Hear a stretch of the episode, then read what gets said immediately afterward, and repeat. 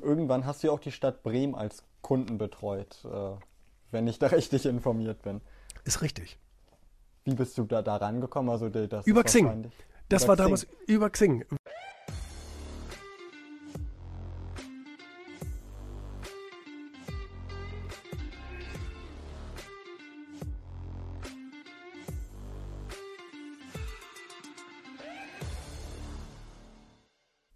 Vielen Dank, dass du dir die Zeit nimmst, mir ein Interview zu geben. Vielleicht willst du dich einmal kurz vorstellen. Ich bin Julian Backhaus und Herausgeber von einigen Zeitschriften, darunter das Erfolg Magazin und habe zwei Bücher geschrieben. Business Meets Bremen ist da ja ein Bremer Podcast. Äh, Im Moment äh, wohnst und arbeitest du ja nicht in Bremen. Welche Verbindung hast du zur Hansestadt? Oh, das ist mein Geburtsort. Also ich liebe Bremen und ich verbringe auch gerne viel Zeit in Bremen. Ich habe viele Freunde in Bremen. Ich bin in Bremen auf viele Geschäftsideen gekommen. Ich hatte tatsächlich auch eine Zeit lang ein Büro in Bremen oder unsere Hauptniederlassung in Bremen. Ähm, da haben wir uns dann allerdings später wieder für Rothenburg entschieden. Warum seid ihr aus Bremen weg? Äh, tatsächlich hat es einmal den Grund gehabt, dass viele unserer Mitarbeiter selber gar nicht aus Bremen kamen, sondern und kommen, sondern aus dem Umland und es deswegen verkehrsgünstig eine interessante Alternative war. Klar, natürlich sind die Preise auf dem Land auch viel, viel günstiger als in der Stadt und gerade so etwas wie Parksituationen, Logistik etc. Ähm, war in unserem äh, Schwachhauser Heerstraße Büro da eine Katastrophe und äh, da haben wir jetzt in Rothenburg so den hundertmal größeren Platz. Du hast eben erzählt, du bist, bist Unternehmer und Herausgeber verschiedener Zeitschriften. Äh, wie ging dein unternehmerisches Leben denn los oder wie alt warst du, als es losging? Ich weiß nicht, acht oder sowas. Also ich habe schon immer diesen Drang in mir gehabt, irgendetwas selbstständig zu machen. Gut, nun komme ich von einem Bauernhof und habe da auch so ein bisschen diese Selbstständigkeit eingeimpft bekommen, indirekt. Zwar hat das nie jemand von mir verlangt, aber es war natürlich immer ein interessantes Vorbild für mich, seine eigenen Entscheidungen zu treffen und von morgens bis abends eigentlich selber zu entscheiden, was man tut und mit wem. Das war für mich immer erstrebenswert. Deswegen habe ich schon als Kind versucht, irgendwie Geschäftsideen Ideen zu entwickeln im weitesten Sinne und habe mich in, in vielerlei Hinsicht ausprobiert, ähm, was ich auch sehr genossen habe. Also ich bin ein kreativer Typ und ich mag es gerne, verschiedene Dinge auch auszuprobieren und ähm, das kam dann so, ich wollte eigentlich in den Medien auch kaufmännisch was lernen, weil dieser kaufmännische Bereich hat mich immer interessiert, aber mich wollte leider keiner haben. Gut, jetzt gibt es auch nicht so viele Verlage, aber bei denen, wo ich es versucht habe, die wollten mich zumindest nicht haben. Und dann äh, habe ich erstmal eine ganz normale kaufmännische Ausbildung gemacht und bin dann später als Quereinsteiger in die Medien gegangen. Ähm, ich hatte zwischenzeitlich dann schon, ich sag mal so mit ähm, 17, 18 ähm, eine ganz eine ganz starke Vorstellung, dass ich auch gerne äh, im, im, im, Medienbereich, im Verlagssektor was machen würde und ähm, habe dann aber erstmal eine Medienagentur gegründet, sprich ich war dann erstmal so die Schnittstelle zwischen Unternehmen und Magazinen und äh, habe dann sozusagen als Quereinsteiger Quereinsteiger viel gelernt über diese Branche und habe dann 2011 mit dem Sachwertmagazin mein erstes eigenes Magazin auf den Markt gebracht. Bevor wir da richtig einsteigen, weißt du noch, was so deine allererste Geschäftsidee war, war als du kleiner warst?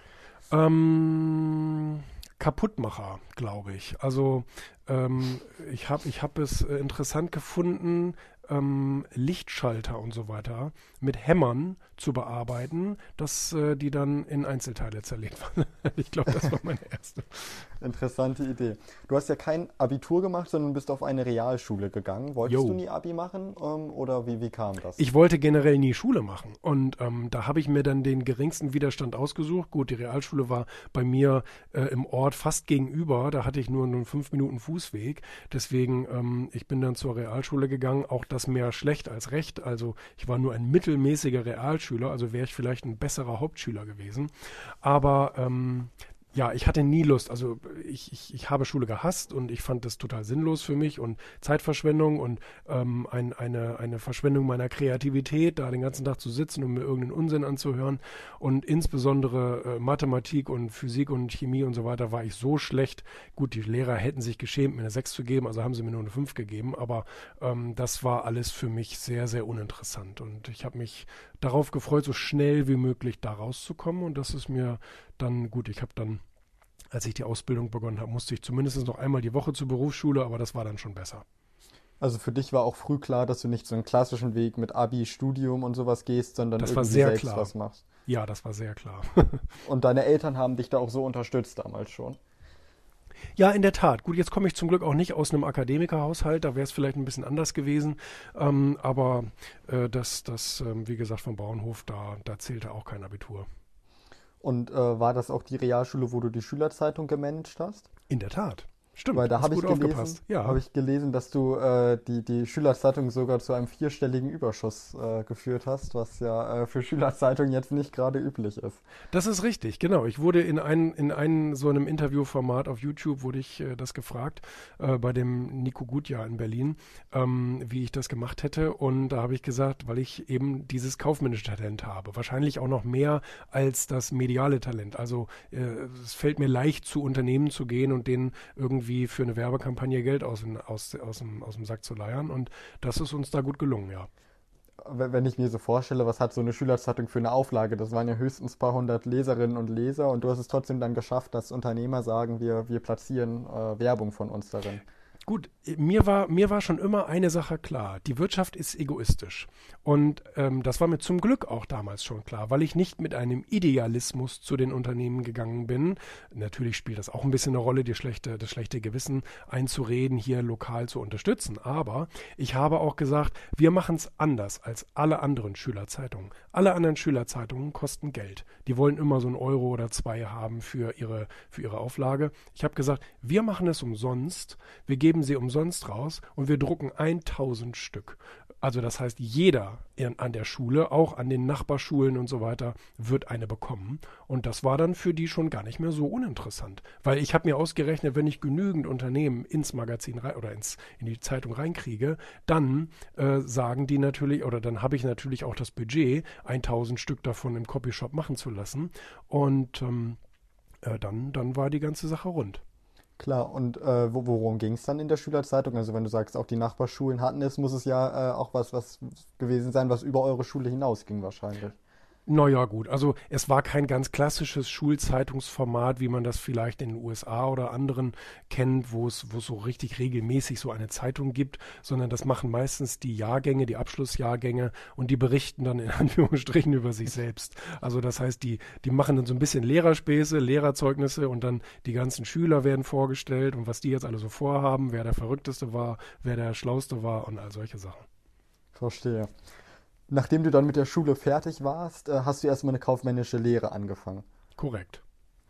Und 2005 hast du dann angefangen, in der Marketingbranche aktiv zu werden. Korrekt. Was genau hast du da gemacht? Ich habe tatsächlich erstmal ein Direktvertriebskonzept genutzt und bin so ein bisschen in diese ganze Marketing-Szene reingestiegen und habe geschaut, wie, wie funktioniert das überhaupt alles. Weil das war mir bis dato noch nicht so ganz klar, äh, wie die Welt und wie Vertrieb und wie Marketing, wie das alles zusammenspielt. Witzigerweise war es damals auch die Anfangszeit von Amazon und eBay und vielen Online-Konzepten, auch Xing und so, das hieß damals noch OpenBC, da hatte ich mich dann angemeldet, fing gerade an. Also das heißt, dieses ganze Thema Online-Shopping, Networking und so weiter fing dann auch im Internet an stattzufinden. Und, äh, und da habe ich dann versucht reinzukommen, weil das ist natürlich äh, A, etwas, was mich sehr interessiert. Also wie gesagt, kaufmännisch und mediale Welt hat mich schon immer sehr interessiert. Ich bin kommunikativer Typ, das heißt so dieses ganze Networking und so weiter gefällt mir extrem gut, hat mir damals gut gefallen schon. Und, ähm, und dieses kaufmännische und so konnte ich das alles so zusammen äh, zusammenfügen und habe dann für mich, ich meine, das ist in so einem Direktvertriebskonzept natürlich ganz interessant. Man hat sozusagen ein fertiges Konzept, man muss nicht irgendwie investieren und man muss nicht irgendwie mit einer großen Idee um die Ecke kommen, sondern man kann einfach etwas nutzen, was schon da ist. Und ähm, und da haben wir dann sozusagen diese Komponenten Online-Shopping, Networking, Leute zusammenbringen, ähm, ja auch bessere Preise im Internet anbieten und sowas. Das haben wir dann da äh, vollzogen und so bin ich dann so langsam reingekommen und habe dann parallel meine Agentur gegründet und bin dann eben auch ähm, diese Schnittstelle geworden zwischen normalen, lokalen, mittelständischen Unternehmen, damals Landkreis Nienburg und Zeitschriften. Was heißt wir? Warst du da in einem Unternehmen aktiv, als du angefangen hast in der Marketingbranche oder Freiberufler oder? Äh genau, richtig. Also äh, das läuft ja über, das läuft ja über Selbstständigkeit, Kleingewerbe sozusagen. Und dann versucht man natürlich auch andere Agents aufzubauen, um das Ganze dann größer werden zu lassen etc. Ähm, und ich hatte dann irgendwann so 100 Leute, ähm, äh, aber die waren ja wie gesagt keine Angestellten, das waren auch keine Mitarbeiter, das waren äh, ja sozusagen Partner, von denen ich natürlich trotzdem aber auch Provisionen bekommen habe. Und die Medienagentur hat dann das gleiche gemacht, die du 2008 gegründet hast? Oder, äh, die Medienagentur hatte eigentlich eine, eine Aufgabe. Ich bin zu Unternehmen in der Region gegangen und habe gesagt, hier äh, sind Zeitschriften. Also ich habe da mit einem Verlag zusammengearbeitet, mit einem Regionalverlag zusammengearbeitet und habe gesagt, hier können wir euch platzieren, hier können wir eure neue Anzeigenkampagne machen etc. pp. Hier können wir natürlich auch ähm, Advertorials machen. Das, so, so hieß es damals noch, ist heute gar nicht mehr erlaubt, Advertorial das Wort. Und ähm, Genau, und so fing das dann letztendlich an und ich habe einfach eine Provision für die Vermittlung kassiert. Ich habe dann inhaltlich mitgearbeitet, was sollen wir reinnehmen, was können wir schreiben, etc., Fotos. Also ich war dann so eine One-Man-Show und habe mir dann äh, Schritt für Schritt ein paar Freelancer aufgebaut, weil immer mehr Unternehmen auch sagten, Mensch, könnt ihr auch andere Medien sagen. Könnt ihr auch Website, könnt ihr auch irgendwie hier äh, Broschüren, Unternehmensmagazine und so könnt ihr sowas auch. Und dann habe ich natürlich großspurig gesagt, klar können wir das, logisch. Und ich habe dann auch immer wir gesagt, obwohl ich eigentlich ja noch ganz alleine war. Aber wir klingt besser im Marketing. Und ähm, so hatte ich mir dann aber notgedrungen ein paar Freelancer aufgebaut, weil ich zum Beispiel Website-Programmierung konnte ich gar nicht. Ich wusste gar nicht, wie das geht. Und ich war auch kein ausgebildeter Grafiker oder so. Ich habe mir zwar ein paar Sachen selber beigebracht, konnte das dann auch ganz gut, aber nicht so nach Druckrichtlinien äh, und all solche Sachen. Und ähm, so fing das dann an, dass ich dann so zwei Freelancer hatte, die dann meine Projekte äh, für mich erledigt haben. Und ähm, ja, Zählst du die auch so als erste Mitarbeiter, wenn ich dich jetzt fragen würde, äh, wer, wer deine ersten Mitarbeiter waren oder wer, was die gemacht haben? Oder äh, sind, ja, unterscheidest du dazwischen? Das ist eine gute Frage. Äh, würde ich die als Mitarbeiter, also, also als Angestellter auf keinen Fall. Mitarbeiter im weitesten Sinne könnte man es vielleicht so nennen, weil auch eine, eine, eine Tageszeitung, die viele freiberufliche Mitarbeiter hat, nennt es ja dann auch Mitarbeiter. Und ähm, so wie irgendeine Zeitung sagt, wir haben 1000 äh, Reporter draußen, das sind ja meistens auch Freelancer. Aber ähm, ja, nee, also Angestellter würde ich sie nicht nennen, aber Mitarbeiter könnte man sie nennen, ja. Okay. Und irgendwann hast du ja auch die Stadt Bremen als Kunden betreut, äh, wenn ich da richtig informiert bin. Ist richtig. Wie bist du da, da rangekommen? Also das Über Xing. Das war damals über Xing. Man stelle sich das vor. Ähm, und ich hatte auch witzigerweise nicht das günstigste Angebot, obwohl es eine Ausschreibung war. Aber ähm, das war sozusagen eine Ausschreibung under limit, sodass die dann trotzdem immer noch Qualitätskriterien mit ins Feld führen konnten und mussten sich dann sozusagen nicht für das billigste Angebot, sondern für das beste Angebot entscheiden. Und ähm, ich hatte damals da den Ressortleiter über Xing kontaktiert und ähm, witzigerweise wusste ich gar nichts von der Ausschreibung, aber ich hatte ihn kontaktiert, weil ich alle kontaktiert habe. War mir völlig egal. Ich habe einfach alle Menschen kontaktiert, die irgendwie was zu sagen hatten. Und ähm, dann kam ich natürlich nach einer kurzen Zeit immer auch mit meinem Standardspruch, Mensch, wenn wir mal helfen können, wir haben immer günstige Angebote, da, da, da, da, da. Und dann sagte er, ja, in der Tat, tatsächlich, wir haben gerade eine Ausschreibung und wir suchen äh, für all unsere Stadtangestellten, ähm, müssen wir neue Namensschilder machen. Und also insbesondere für die, die Publikumsverkehr haben in den Kfz-Zentren und wie das alles heißt. Ne? Und Bürgerzentren und so weiter. So, und da, äh, da habe ich dann sozusagen meinen ersten, äh, ja, wie soll man sagen, städtischen Auftrag bekommen. Und war das auch ein Referenzkunde dann oder hattest du vorher schon äh, große äh, Kunden oder gut große Referenzen? Ich hatte durch die, durch, durch die, durch die, ähm, ja, äh, durch, durch die Medienagentur als solche, also durch das Anzeigengeschäft und so weiter, hatte ich natürlich schon ganz vernünftige Referenzen, äh, wenn ich mit größeren Marken zusammengearbeitet habe. Das waren zwar regionale Marken dann, also Edeka, Jaguar, BMW, aber natürlich lokal gesehen, ne? also die Franchise-Nehmer vor Ort. Aber trotzdem stand natürlich die Marke im Raum und ähm, das hat sicherlich auch geholfen, da ein bisschen Vertrauensvorschuss zu genießen. Okay. Weil neben der Medienagentur hast du 2009 dann ja den Backhaus Verlag gegründet. Mhm. Die Medienagentur hast du nebenbei ja aber noch behalten. Die habe ich tatsächlich nebenbei noch behalten, weil es gar nicht anders ging. Ich musste ja von irgendwas leben. Und als ich den Verlag ins Leben gerufen habe, habe ich noch keinen Cent mit dem Verlag verdient. Und deswegen musste das erstmal parallel laufen. Hängen Marketing und Verlagsbranche denn nah zusammen? Ob die nahe zusammenhängen? Naja, sie haben sehr viel miteinander zu tun, logischerweise, weil das eine das andere befruchtet und, ähm, und umgekehrt. Und von daher, äh, von daher stehen die schon historisch immer sehr nah zusammen, ja. Das heißt, äh, es, es, war nicht, nicht äh, abwegig, dass äh, du eben diesen Verlag gründest. Es war ja letztendlich immer mein Ziel. Also es war ja von Anfang an mein Ziel, in die Medienbranche zu gehen und auch selber etwas in der Medienbranche zu schaffen, also Medienschaffender zu sein. So wie du mit deinem Podcast zum Beispiel oder mit deinem Interviewformat, ähm, hatte ich Lust, immer das, das immer mit Zeitschriften zu machen, weil ich mich eben seit meiner Jugend auch, auch für, für toll gemachte Zeitschriften, insbesondere die Wirtschaftspresse, interessiert habe. Und ähm, habe dann natürlich immer einen Weg gesucht. Und wie gesagt, mit der Ausbildung hat es nicht geklappt. Da musste ich sozusagen einen Quereinstieg finden und musste mich natürlich auch erstmal so ein bisschen umsehen, ausbilden, autodidaktisch in dieser ganzen Medienwelt, bevor ich dann da selbstständig was machen kann. Also war es sozusagen nach der Schülerzeitung immer äh, schon dein Plan, äh, irgendwas in der Verlagsbranche zu machen? Und äh, Teil dieses Plans war es auch über die Marketingbranche da reinzugehen? Oder war das dann eher das war ein so ein bisschen wie die Jungfrau zum Kinde genau. Also ähm, mich hat dieser Marketingweg eher gefunden, als dass ich ihn gefunden hätte. Ähm, also das heißt dadurch, dass damals einfach mich jemand, wo ich ein Praktikum als Schüler gemacht hatte, damals gefragt hatte, ob ich in diesem Direktvertriebskonzept mitarbeiten will. Ähm, äh, so kam das. Und das war für mich ein Glücksgriff, weil ich wahrscheinlich so schnell hätte keinen Anschluss gefunden. Ich meine, klar, früher oder später wäre ich dann wahrscheinlich auch über Xing oder über andere Umwege da in diese Szene reingekommen. Aber so war es natürlich wirklich eine gute Sache für mich.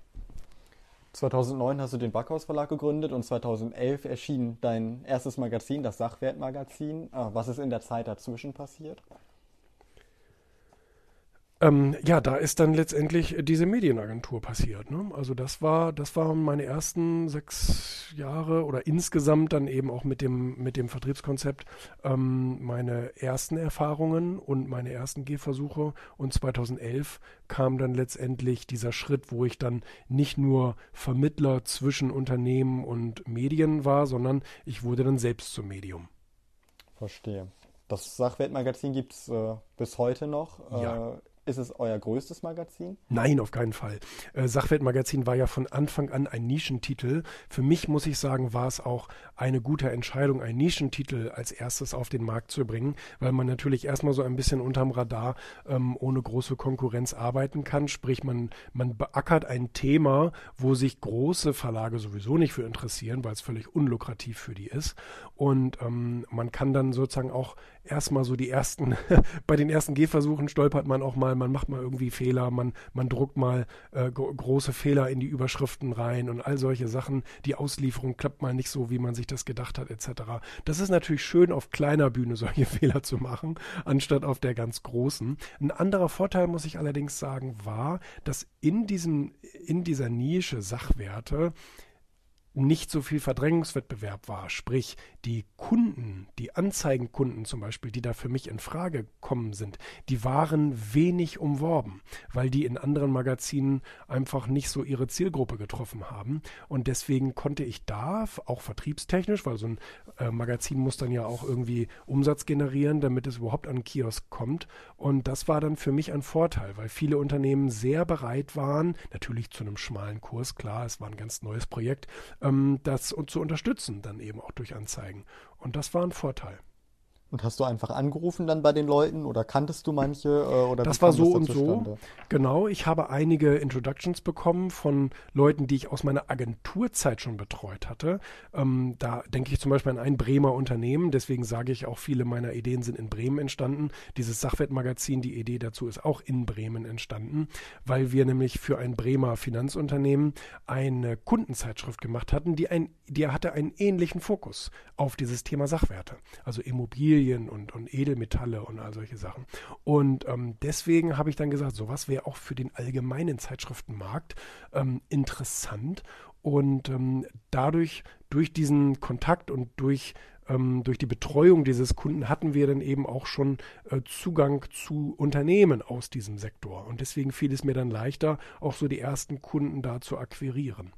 Und hattest du für das Inhaltliche dieses Magazins dann schon Freelancer, die für dich das erstellt haben, oder hast du die erste Ausgabe oder die ersten Ausgaben alle selbst gemacht?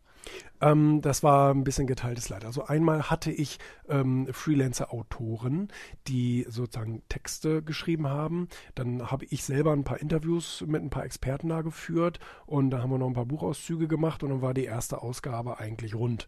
Und ähm, und äh, gebaut habe ich es tatsächlich damals selber. Also so viel konnte ich dann bis dahin auch. Ähm, da habe ich dann mittlerweile ja auch ein paar Jahre Übung gehabt mit den Grafikprogrammen und so weiter. Da habe ich mir dann die Nächte um die Ohren geschlagen und habe die erste Ausgabe auch selber gebaut. Und äh, gab es das Sachwertmagazin von Anfang an auch an in regionalen Kiosken und Vorverkaufsstellen? Oder, das äh, Sachwertmagazin, das, das gab es von Anfang an am äh, Bahnhof und am Flughafen. Das war unser Konzept für Deutschland, Österreich, Schweiz. Also gab es an allen Flughäfen oder erstmal auch nur an den regionalen und äh, Bahnhöfen? Nein, nein, an allen. Das waren 300 irgendetwas.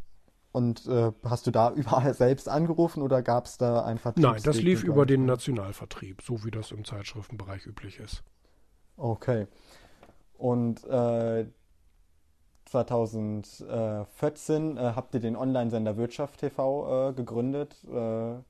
Ihr heißt in dem Fall äh, du und Manuel Koch. War dein eigener Sender auch schon mal äh, ein Traum, äh, der zur Verlagsbranche dazugehört? Äh, oder war das irgendwie was anderes? Ja, Wirtschaft TV ist eigentlich eine ganz interessante Entstehungsgeschichte, weil es die Marke eigentlich seit 2009 gibt. Und ich habe tatsächlich damals als Agentur angefangen, mit dieser Idee zu arbeiten. Ähm, das witzigerweise war das auch erst war die Ressource da und dann war die Markenidee da, weil ich hatte damals einen Kontakt durch meine Agenturtätigkeit zu einem kleinen regionalen äh, TV-Studio hier in der Region Bremen. Und ähm, habe gedacht, oh Mensch, das wäre doch vielleicht auch was für meine Kunden, wenn wir so ein Studioumfeld dafür nutzen würden. Damals war das mit Video und so. Ich meine, da reden wir über 2009. Ähm, das war noch ganz, ganz jung. Das war noch ganz am Anfang. Ähm, also nicht so wie heute, dass Video und YouTube und sowas an der Tagesordnung ist, sondern das war alles wirklich noch ganz, ganz jung und frisch. Und ähm, da habe ich aber gedacht, oh, das wäre interessant, wenn wir unsere Kunden in so ein Studio setzen können und dann können die ein bisschen über ihre, über ihre Ideen reden, etc. pp. Und ähm, so kam das, dass ich dann gedacht habe, okay, da müssen wir irgend, irgendwas drüber schreiben, da muss irgendein Name draufstehen, äh, schreiben wir Wirtschaft TV drauf. Und ähm, dann, äh, weil es eben auch natürlich immer ein wirtschaftlicher Ansatz war. Und ähm, dann, ja, so kam das letztendlich und das, dann haben wir auch ein paar Videos gemacht und gedreht und irgendwie war das auch eine nette Idee und das kam auch ganz gut an, aber natürlich nicht auf breiter Bühne. Es gab kein Konzept für Videos auf breiter Bühne im Wirtschaftssektor und ähm, dafür waren wir dann eben noch massiv zu klein. So, und dann schlief das Ding erstmal und und dann ging es tatsächlich erst 2000, äh, also zwischendurch flammten immer mal wieder ein paar kleine Ideen auf in Form von Videos und das passierte auch, aber, aber nicht wirklich konzeptionell. Und das passierte tatsächlich erst 2014, als ich dann, als ich dann gemerkt habe oder gehört habe, dass da der Wall Street Moderator, der bei N24 jeden Tag zu sehen war, der Manuel Koch, von New York wieder zurück nach Deutschland kam und auch wieder mit meiner äh, blonden Art sozusagen einfach auf Leute zuzugehen und digital anzuschreiben und zu sagen, Mensch, ich habe gesehen und ich habe gehört und wie wäre es, wenn wir uns mal treffen? Vielleicht haben wir irgendwie eine gemeinsame Idee. Und so kam das dann, ne? dass, dass er dann sagte, okay, ja, ich bin auch offen dafür, jetzt mal was eigenes zu machen. Und ich habe gesagt, ich habe hier immer noch das Konzept in der Schublade und irgendwie jeder sagt immer, das ist eine gute Idee, wenn man so ein so ein Spartensender, so ein nischiger geht es ja gar nicht. Also nicht nur Nachrichten, sondern davon nochmal ein kleiner Bruchteil Wirtschaft, äh, wofür es in Deutschland auch eine sehr, sehr kleine Zielgruppe gibt. Aber diese Zielgruppe wird halt generell immer wenig, wenig bedient. Und da habe ich gesagt, da ein Video-on-Demand-Produkt zu erschaffen und auch andere Medienhäuser mit unseren Videos zu beliefern, ähm, die dann eben Wirtschaftsinterviews und Shows und all solche Sachen, Börsen, Börsenreportagen etc., äh, die das dann anbieten, das wäre eine gute Idee. Und ähm, das war es auch. Und dann habe ich tatsächlich von meiner Marke, die ich ja eigentlich alleine besessen habe, habe ich damals gesagt, okay, ich bin kein Fernsehmann, ich habe auch keine Ahnung, wie das alles funktioniert. Ich habe auch wenig Kontakte im TV-Sektor, keine Kameraleute, keine, keine, weißt du, äh, Korrespondenten und was man alles braucht für sowas. da bin ich äh, unbedarft, dann habe ich die Hälfte meiner Marke sozusagen abgegeben. Und ähm, also das heißt, wir haben eine 50-50 Gesellschaft daraus gegründet. Und ähm, und ähm, haben dann eben auch äh, die Marke äh, erfolgreich aufgebaut, haben uns dann aber irgendwann auch entschieden, ähm, das nicht gemeinsam fortzuführen, weil eben auch ideentechnisch so ein bisschen die Sachen, die, die, die, die Meinungen auseinandergingen, so wie das ja in den meisten Partnerschaften irgendwann ist. Geschäftspartnerschaften gehen irgendwann auseinander in der Regel. Und ähm, wir haben aber beide voneinander sehr, sehr profitiert und ähm, so habe ich dann mit meiner Holding die anderen 50 Prozent wieder zurückgekauft und jetzt ist Wirtschaft TV wieder meins sozusagen. Irgendwann später habt ihr ja das äh, Erfolg-Magazin rausgebracht. Das ist bis heute euer größtes Magazin. Ist richtig. Kannst du sagen, welche gedruckte Auflage das im Moment hat?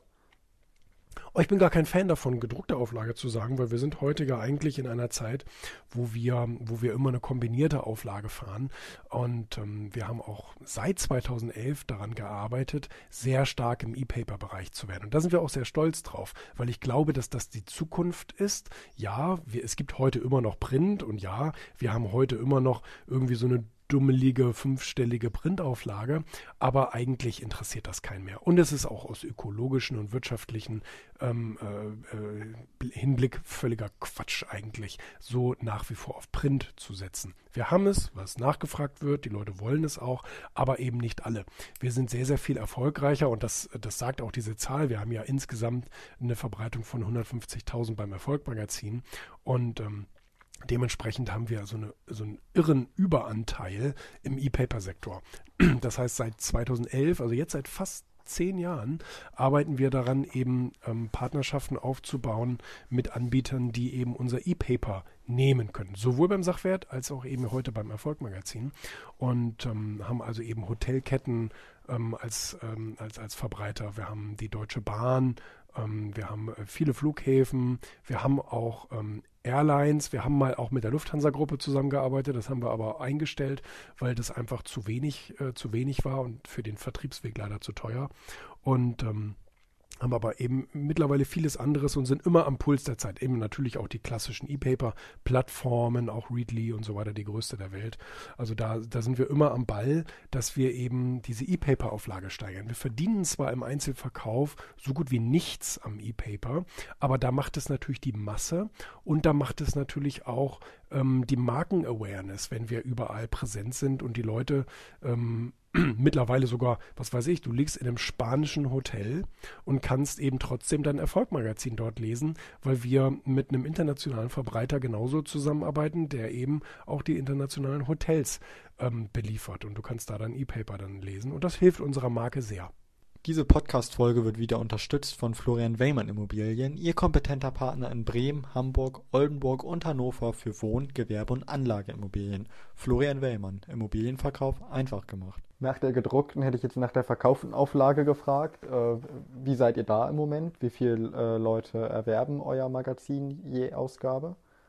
Nur so detailliert gehen wir damit nicht an die Öffentlichkeit. Das machen ja mittlerweile auch viele Verlage, dass sie die Mediadaten gerne auf Zugruf rausschicken, aber damit nicht so, nicht so rumbrüllen. Wir sind auch nicht IVW geprüft, legen wir auch keinen Wert drauf. Okay. Gibt es da einen speziellen Grund für?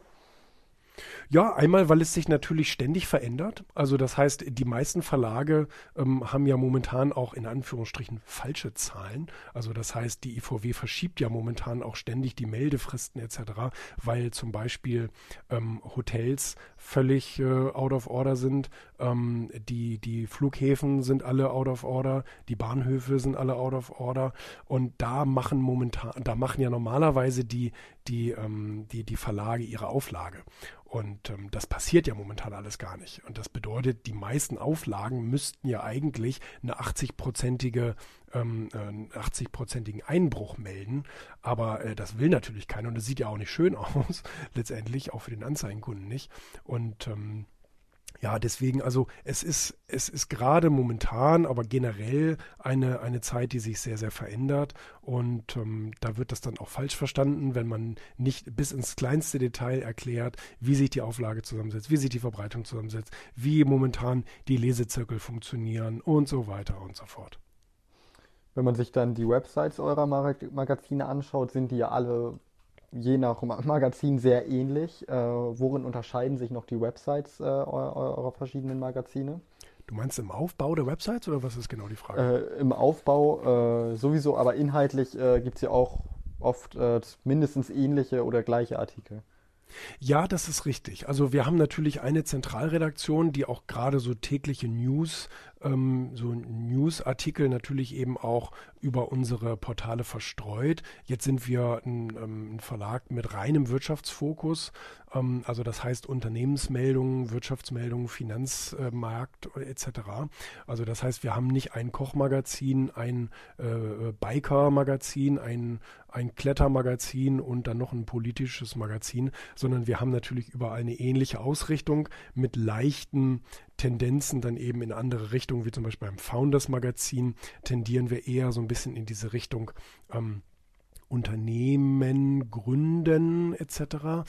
Und ähm, äh, dann beim, beim Finanzblatt geht es eben um, auch um trockene Finanzmarktmeldungen. Beim Erfolgmagazin geht es dann eher so ein bisschen in, diese, in diesem Bereich Story, ähm, persönliche Weiterentwicklung. So, das heißt, da sind natürlich einige ähm, äh, Dinge gleich, wie zum Beispiel Elon Musk gründet ein neues, Maga äh, gründet ein neues Unternehmen. Die Schlagzeile gibt es jetzt nicht, aber ich sage das jetzt einfach nur mal so. Äh, sprich, das würde dann natürlich auf allen Portalen, auf Wirtschaft TV, auf Finanzblatt, auf Founders Magazin, auf Erfolg Magazin, wäre es überall gleich interessant. Beim Sachwertmagazin würde es vielleicht nicht unbedingt laufen, wobei es könnte, wenn es ein Aktienunternehmen ist aber ähm, so unterscheidet sich das dann auch ein bisschen. Aber zum Beispiel ähm, die Tesla-Aktie erreicht ein neues Jahreshoch, würde dann zum Beispiel nicht bei Erfolg Magazin laufen. Also so sind kleine, aber feine Unterschiede, aber generell hast du natürlich recht, dass der Nachrichtenfokus sich überall ähnelt. Beim Erfolgmagazin ist es wahrscheinlich noch mit am diversesten, weil ähm, weil eben viele Interviews und Erfolgsstories und so weiter dort laufen. Die laufen aber zum Beispiel dann nicht bei Sachwert und auch nicht bei Finanzblatt und auch nicht bei Wirtschaft TV, aber zum Beispiel vielleicht, wenn es ein unternehmerischer Fokus ist, auch bei Founders Magazin. Da können sich die Unternehmen oder die, die, die, die, die Plattformen untereinander dann ähm, auch natürlich Nachrichten teilen. Obwohl euer Geschäftsmodell wahrscheinlich eh mehr äh, auf dem gedruckten äh, Magazin als auch auf dem E-Paper äh, liegt. Naja, unser, unser Geschäftsmodell hat natürlich einmal klar mit dieser, mit dieser ganzen Verbreitung zu tun. An Print verdienen wir sehr wenig. Das hat auch daran, also klar, einmal ist die Marge natürlich ähm, schwierig. Also bei einem E-Paper hast du eine Marge von 70 bis 80 Prozent. Bei einem, bei einem Print hast du eine, eine, eine, eine, Verkaufsmarge von 50 und dann gehen noch die Kosten davon ab. Also bist du vielleicht irgendwie bei, bei 20, 25 Prozent. Aber ähm,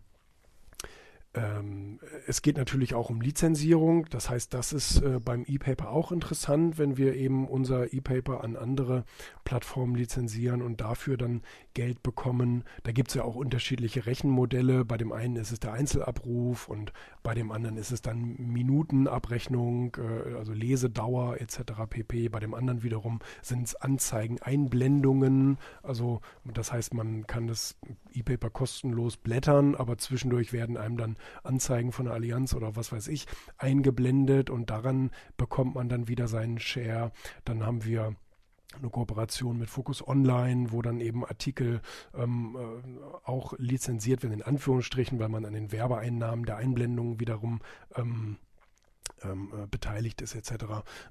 Dann gibt es noch wieder andere, äh, andere Vertriebs- oder, oder Erlösmodelle, wie zum Beispiel, ähm, wie es ja mittlerweile auch viele ähm, ähm Nachrichtenmagazine oder, oder nee, eigentlich also so, so, so Story-Magazin im weitesten Sinne, also wo, wo sehr exklusive Inhalte geschaffen werden, ähm, zum Beispiel exklusive Interviews, das kennst du von RND ja auch etc. Das heißt, wenn jemand ein Interview von uns äh, zwei, äh, oder, oder zweitverwerten will etc., da gibt es dann eben auch nochmal wieder Lizenzgebühren. Also generell ist dieser Bereich Lizenzierung natürlich interessant. Wie hast du es denn damals geschafft, äh, überhaupt so viele Menschen zu erreichen? Also egal, ob es jetzt äh, 50.000, 100.000, was auch immer sind, äh, die muss man ja erstmal erreichen mit Ja, das geht nur durch Partner. Also da, da muss ich sagen, das geht wirklich nur dadurch, dass man die Aufmerksamkeit oder die Infrastruktur fertiger Unternehmen oder fertiger Plattformen benutzt. Und das ist ein Vorteil, sprich, wenn ich jetzt zum Beispiel zu normalen Zeiten, so wie es ja eben auch die anderen bekannten großen Medien machen, äh, zu normalen Zeiten die Flughafenregale buche bei den Gates, also bei den Abflugstiegen, ähm, wo dann eben diese Regale sind, wo man sich dann eine Zeitschrift mit an Bord nehmen kann.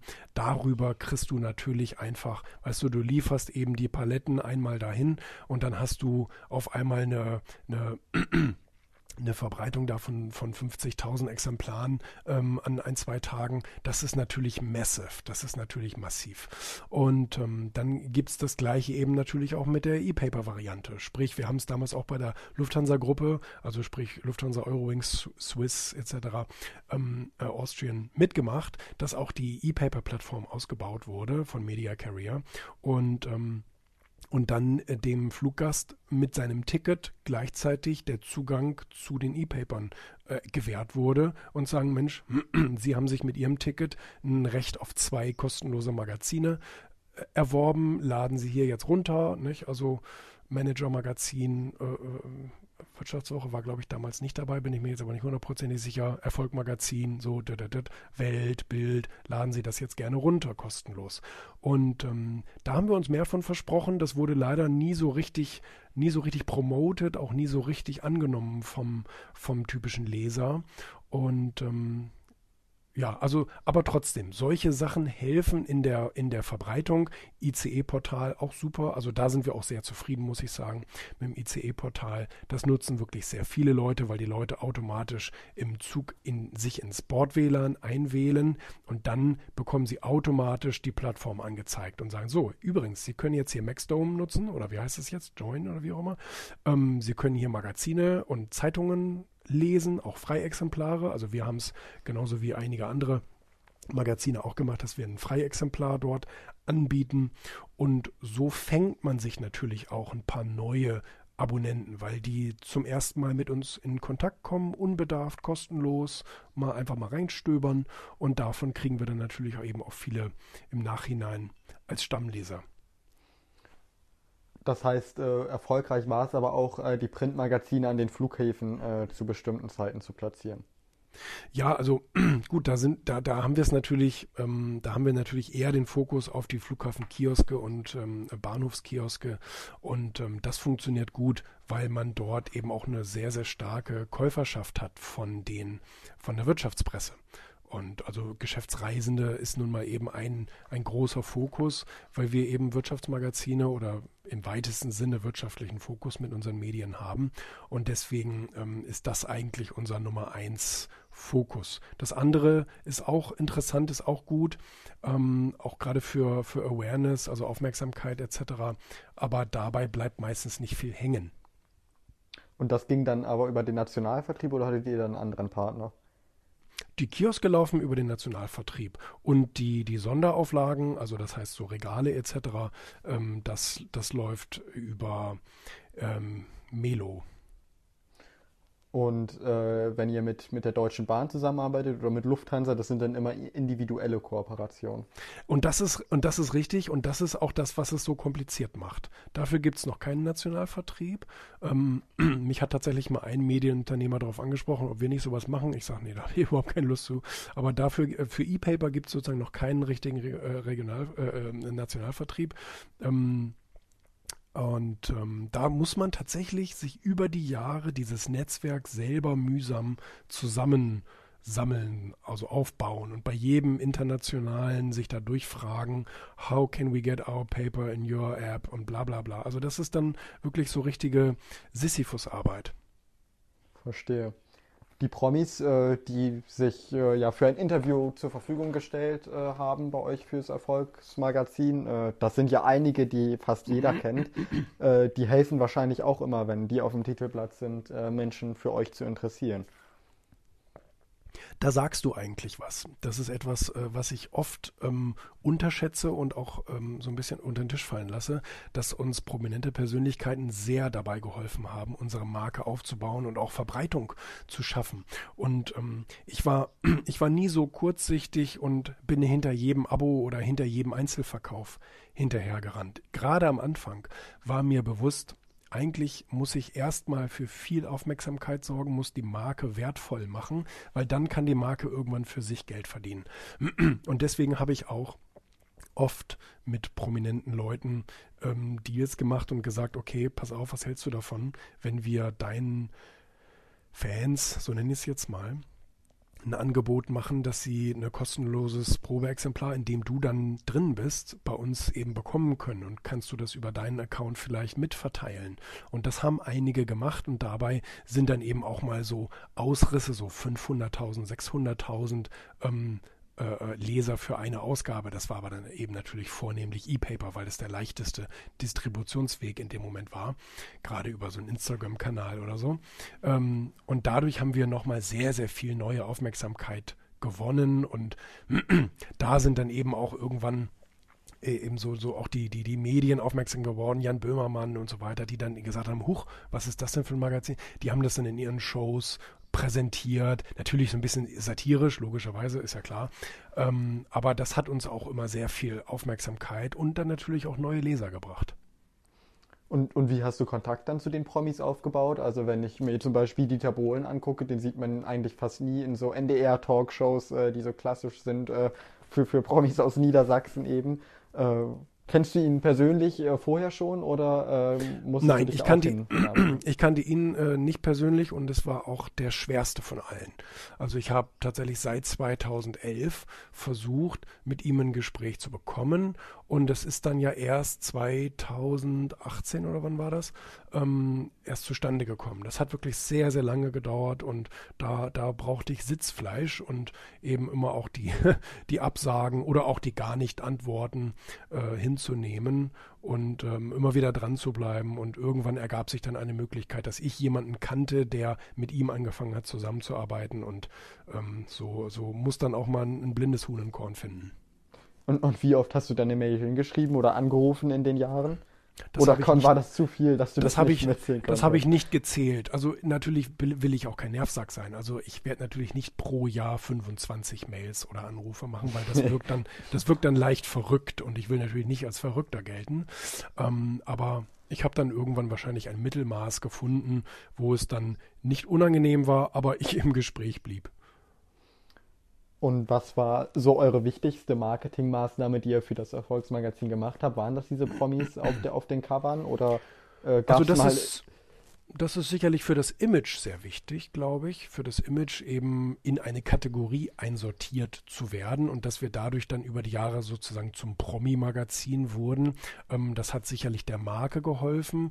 Ähm, ich weiß aber nicht, ob es jetzt unbedingt dem Marketing so geholfen hat. Sicherlich auch, weil jemand, der sich für ein Magazin entscheiden soll, entscheidet sich ja bei einem Magazin immer durch die Inhalte und nicht nur durch das Marketing.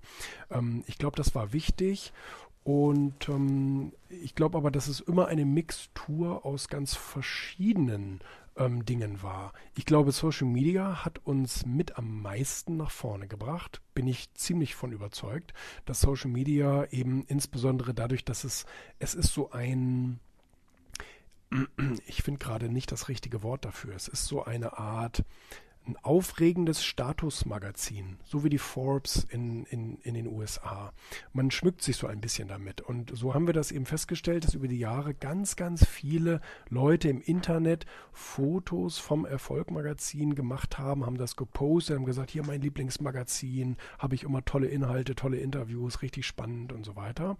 Und, ähm, und dadurch sind wir tatsächlich auch sehr bekannt geworden.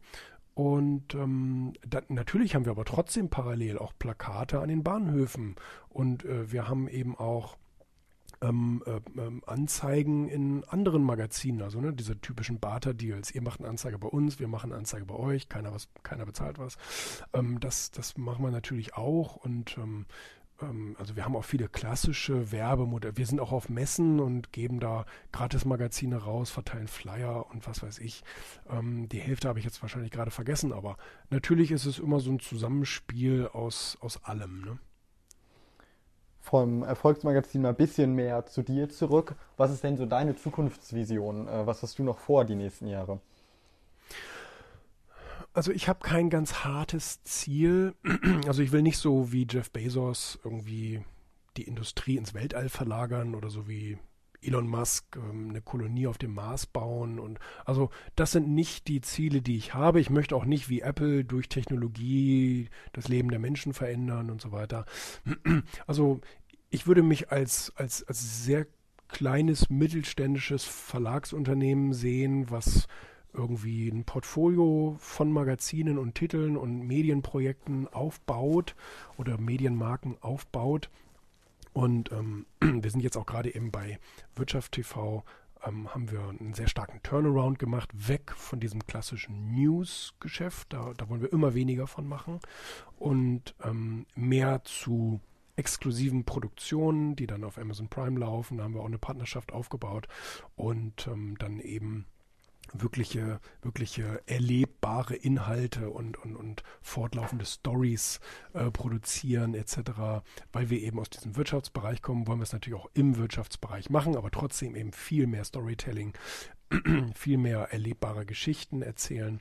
Und ähm, da habe ich, da habe ich also auch gerade wahnsinnigen Spaß dran. Wir produzieren gerade ähm, und wir hoffen, dass jetzt sogar im ersten Quartal wir damit starten können. Der Plan war 2020. Gut, durch Corona hat sich tatsächlich da vieles verändert. Und ähm, das ist etwas, worauf ich, äh, worauf ich sehr viel Lust habe. Ob es dann nochmal in, in das klassische TV geht, Glaube ich nicht, will ich auch gar nicht unbedingt. Gut, es ist immer die Frage, nicht, äh, was für Lizenzangebote bekommt man und sind die interessant genug. Ähm, aber ich finde diesen Bereich On Demand einfach sehr, sehr spannend und auch sehr demokratisch und äh, das, das funktioniert sehr gut. Und auch bei Magazinen wollen wir das natürlich machen. Also ich möchte gerne auch neue Magazine ins Leben rufen und ich habe auch gerade wieder ein Projekt. Ähm, was wir da machen. Und ich habe allerdings auch auf der anderen Seite eine, eine Online-Plattform, die wir gerade äh, dabei sind zu finalisieren und die letzten rechtlichen äh, Fragen äh, äh, mit unserer Kanzlei zu klären und all solche Dinge, dass das auch jetzt an den Start geht im ersten Quartal. Und ähm, ja, aber ich habe da keine konkreten Zahlen. Also wenn ich dir jetzt sagen würde, wir wollen 25 Magazine haben und irgendwie fünf verschiedene TV-Formate oder wie auch immer, dann, dann kann das stimmen, aber es kann auch falsch sein. Apropos Portfolio, kommt da irgendwann vielleicht auch mal ein Regionalmedium zu euch noch? Also das ist tatsächlich ähm, ein sehr interessanter Bereich. Ich fand Regionalmedien immer spannend, insbesondere weil ich ja selber in diesem Bereich angefangen habe, mit meiner Agentur damals mit Regionalmedien zu arbeiten. Und ähm, in Amerika zum Beispiel ist es ja in fast jedem Großkonzern ein Bestandteil des Portfolios, auch Regionalmedien zu haben. Ob das jetzt Fox ist oder andere, ähm, ABC und wie sie alle heißen, die haben alle Region, also ganz großes Regionalmedienportfolio. Ähm, und ähm, das ist ähm, in Deutschland nur bei ganz wenigen, Dumont und so weiter, glaube ich, äh, der Fall. Jedenfalls kann ich mir das grundsätzlich vorstellen. Ich habe keinen aktiven Plan. Also ich, ich, ich, sehe keinen aktiven Plan. Ich könnte mir ein Franchising-Modell vorstellen, aber das ist nichts, was ich gerade aktiv verfolge. Aber grundsätzlich ist das ein interessantes Thema. Jetzt wird man sehen, wie sich auch der Medienkonsum, ich meine, der Medienkonsum ist ja ähm, gerade noch regional auch hoch. Allerdings muss man fairerweise sagen, durch eine sehr veraltete Zielgruppe oder eine ne, demografisch gesehen alte Zielgruppe. Ob sich das jetzt auch in die, in die jüngere Zielgruppe verlagert, das wird man sehen und beobachten und dann vielleicht daraufhin auch geschäftliche Entscheidungen treffen, ja wenn du keine so richtig äh, große Zukunftsvision hast, äh, gibt es irgendwie was anderes, womit du dich jeden Tag motivierst, äh, aufzustehen und arbeiten zu gehen? Ach du, ich habe das, ich habe das große äh, Glück, dass ich tatsächlich einen richtigen Spaß an meiner Arbeit habe und es verändert sich ja auch jeden Tag etwas. Also wir haben ja jeden Tag ein neues Projekt in der Firma in Anführungsstrichen. Also eine, also wir, wir, wir lassen unsere Marke ja nicht altern. Ähm, sondern wir denken uns ja immer wieder neue Dinge aus, wie eine Plattform, also das Markenuniversum dazu, also darum äh, weiter auszubauen. Das ist etwas, was mir jeden Tag wieder Spaß macht, weil kein Tag ist gleich und jede Ausgabe ist anders und jede Ausgabe versucht sich auch weiterzuentwickeln und die Persönlichkeiten, mit denen man dann eben ins Gespräch kommt, sind wieder andere und also jetzt habe ich gerade ähm, ich weiß gar nicht, ob es mein erster Streamer gewesen ist, aber mit dem Montana Black äh, mich gerade getroffen in Hamburg und ähm, haben da fürs Erfolgmagazin eine Coverstory gemacht, auch mit Shooting und all solche Sachen. Das ist, also das drumherum, das ist immer spannend und dann auch den Inhalt zu hören und, und, und auch zu sehen, was für eine, ja, was für eine Kommunikationsmacht diese Leute ja auch haben mit ihren drei, vier, fünf Millionen Followern, die an deren Lippen hängen. Das ist für uns natürlich auch immer eine Chance, ähm, da vielleicht ein neues Publikum zu erreichen. Und ähm, nein, also das macht mir jeden Tag wiederum Spaß. Und ich, ich schreibe auch ein, gefühlt jedes Jahr ein neues Buch. Das, das macht auch viel Freude, ähm, da immer ein bisschen zu recherchieren und zu gucken, wo kann man da einen Nerv treffen etc. Und ähm, ja. Wie viele Tage Urlaub machst du denn im Jahr? Ähm, also ich versuche keinen Urlaub zu machen, weil es mich gar nicht befriedigt. Es interessiert mich nicht, Urlaub zu machen im klassischen Sinne. Ein Tapetenwechsel gefällt mir zwischendurch mal ganz gut. Wenn man dann, also normalerweise bin ich dann zum Beispiel mehrmals pro Jahr auf Mallorca und arbeite von da aus. Aber ähm, das hat sich natürlich jetzt gerade auch leider erledigt. Ähm, aber das ist etwas, was ich sehr, sehr, sehr gerne mache. Ich habe aber auch sonst während des Alltages ähm, immer meine, immer meine Ruhezonen, muss ich sagen. Insbesondere morgens. Also ich versuche zum Beispiel auch vormittags keine Termine zu machen. Manchmal geht es nicht anders, aber ich versuche es ähm, immer ab 12 Uhr zu legen, ähm, weil ich morgens auch gerne frühstücke und mir dann erstmal ähm, äh, zwei verschiedene Tageszeitungen reinziehe, manchmal drei, und dann ähm, äh, lese ich die neuen Magazine des Tages. Das sind dann auch mal so vier, fünf. Klar, die überfliegt man dann, aber man will ja so ein bisschen informiert sein und schauen, was so draußen vor sich geht. Und, und diese Zeit, die, die genieße ich auch sehr. Und das ist ja auch immer so, so eine kleine Ruheinsel am Tag. Und investierst du eigentlich auch in andere Unternehmen oder äh noch nicht, hast du es vor, äh, vielleicht? Ich, also ich bin grundsätzlich dazu, dazu bereit. Ich hatte auch schon Gespräche, ähm, weil meine Holding auch darauf ausgelegt wäre, sich an anderen Unternehmen zu beteiligen. Ähm, die sind allerdings bisher immer an, an den Anteilen und am Mitspracherecht ähm, gescheitert, weil ich muss es ja nicht. Es wäre für mich einfach ein Spaß, dann eben auch natürlich Know-how, Netzwerk, Reichweite und so damit reinzugeben. Ähm, aber das muss ich ja nicht. Das ist ja, also ich konzentriere mich sehr gerne auf meine eigenen und ähm, versuche da auch selber neue Ideen zu entwickeln und ähm, vielleicht auch mal Ausgründungen aus dem, aus, aus, ne, aus, aus eigenen ähm, Projekten zu machen, etc.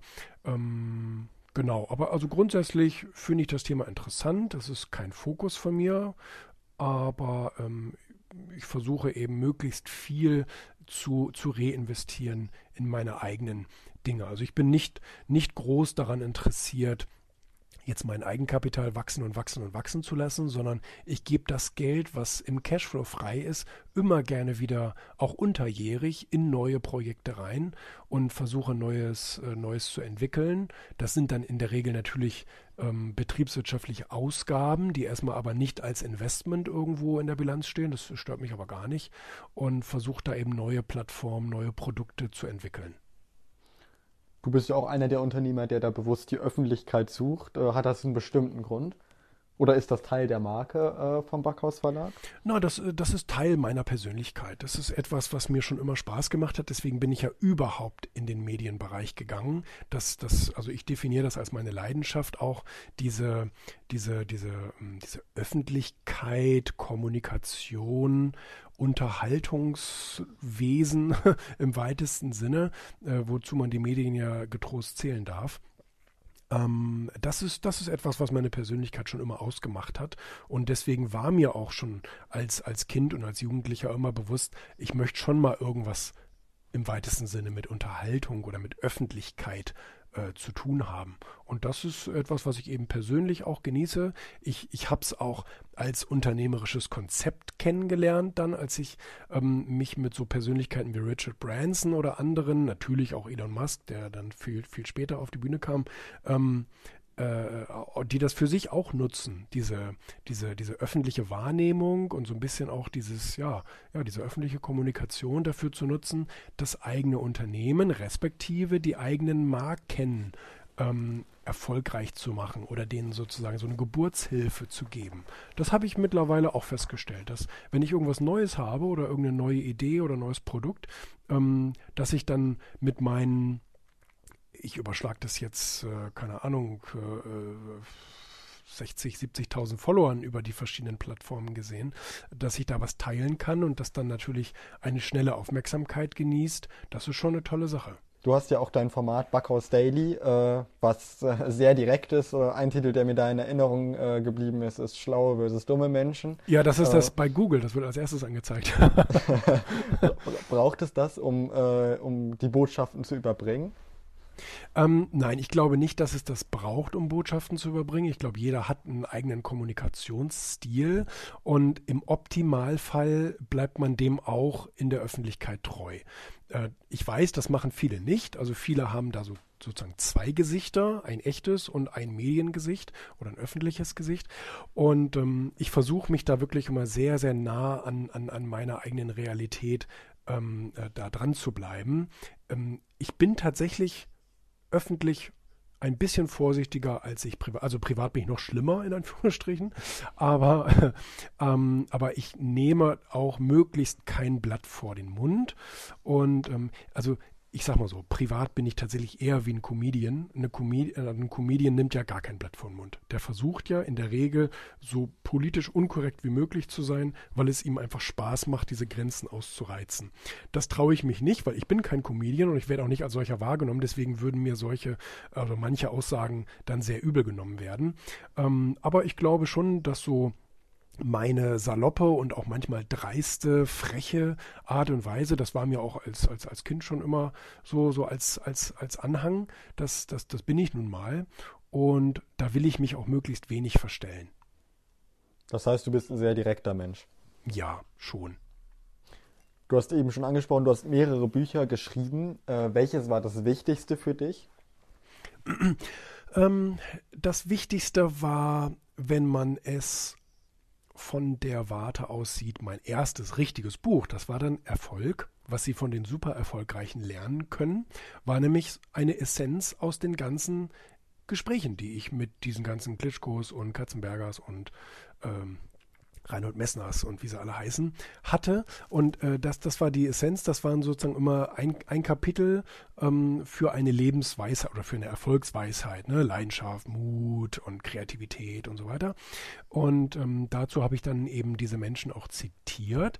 Das hat mir auch viel Aufmerksamkeit gebracht. Da bin ich dann auch in viele TV-Shows eingeladen worden und in der Presse und so weiter. Also das war auch ein sehr beliebtes Buch. Und dann, was ich sozusagen als Weiterentwicklung gesehen habe, dieses neue Buch Ego, ähm, Gewinner sind gute Egoisten als Untertitel. Äh, das war mal so ein, so, ein, so ein, Reizprojekt, also wo man sagt, äh, das ist etwas, was mich persönlich immer begleitet hat, ähm, dieser, dieser gute Egoismus und den habe ich auch bei allen äh, extrem erfolgreichen Leuten wiedererkannt auch wenn sie damit dann sozusagen nicht hausieren gehen, das versuchen sie möglichst unter den Teppich zu kehren, aber hinter den Türen haben sie dann immer alle gesagt, ja, ja, klar, natürlich, man muss sein eigenes Ding knallhart durchziehen und anders läuft das halt nicht. Wenn man jedem gefallen will und jedem gerecht werden will, dann wirst du nie zu was kommen. Ne?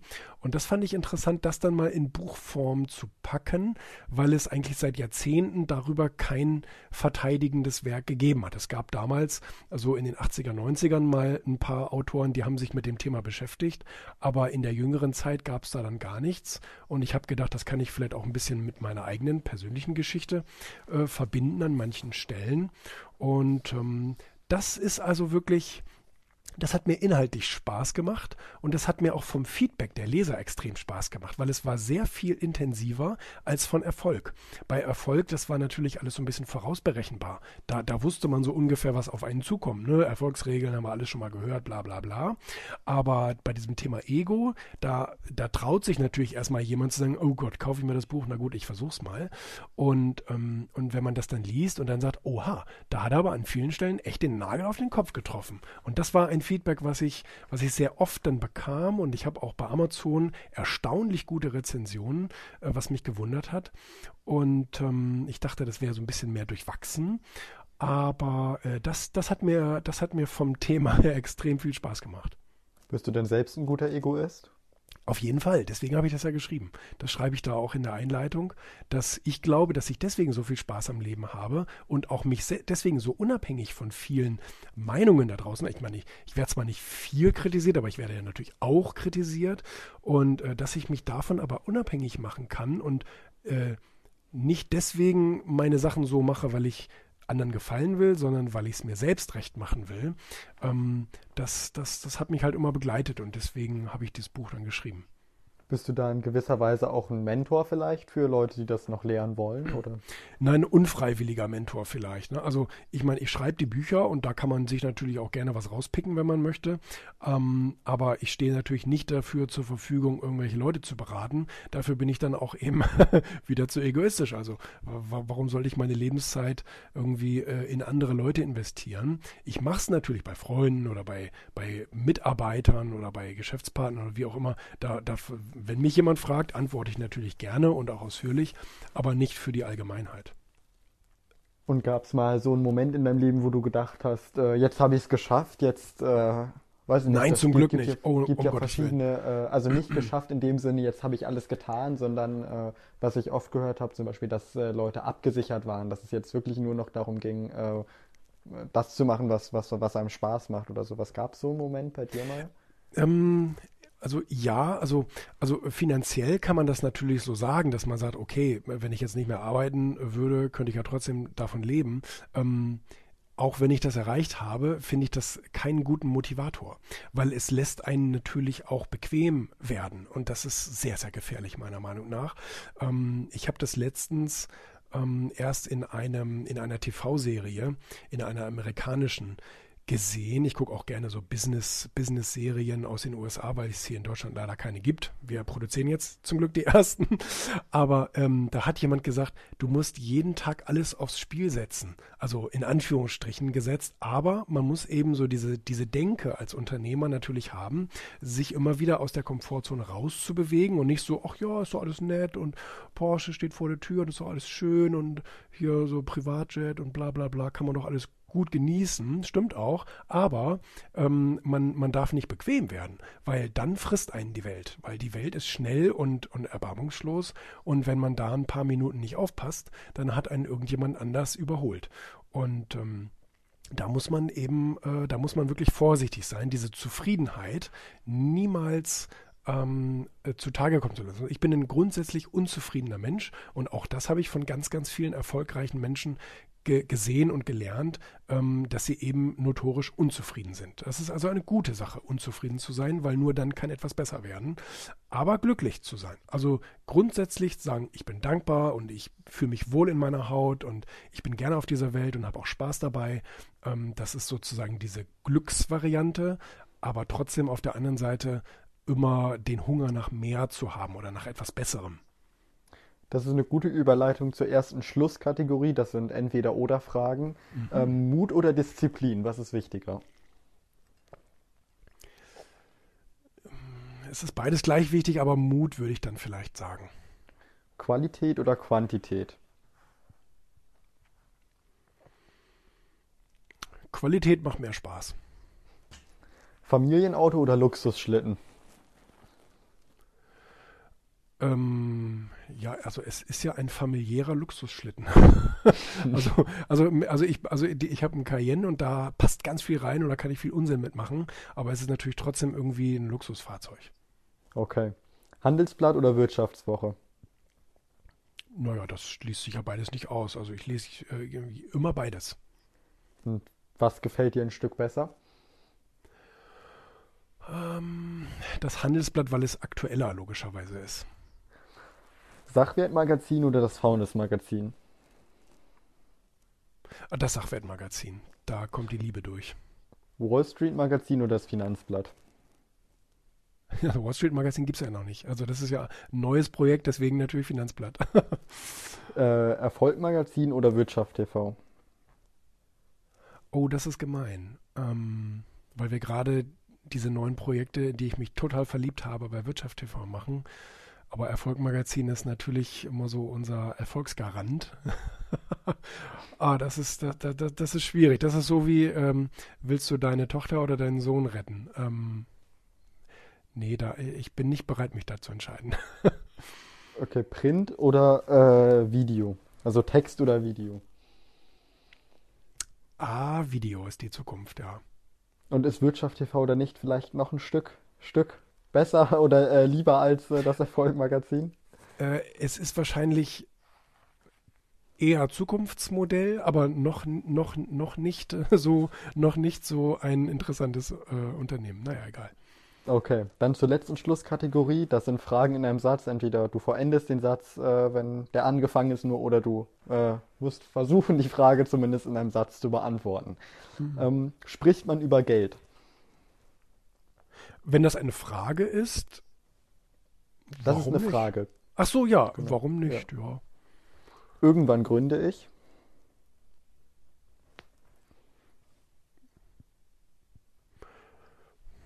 noch mehr Unternehmen. da fällt mir nichts anderes ein. Ähm, warum hast du noch keinen eigenen Podcast? Ach naja, Backhaus Daily gibt es als täglichen Podcast. Also es könnte man als meinen Podcast bezeichnen. Okay, aber du hast nicht vor, so einen rein, rein Audio-Podcast sozusagen zu produzieren irgendwann?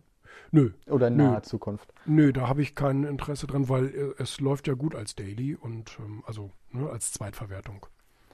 Äh, dann die letzte Frage äh, für diese Kategorie. Warum wurdest du auf Instagram gesperrt?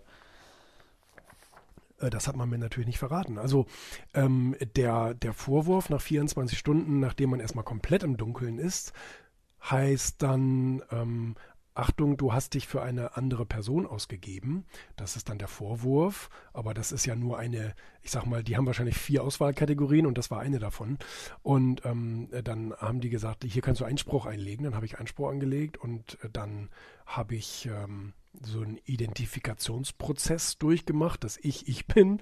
Und ähm, am Ende des äh, Prozesses, ähm, das ging dann zum Glück auch relativ zügig, hieß es dann, dann haben wir wohl einen Fehler gemacht. Wir bitten das zu entschuldigen.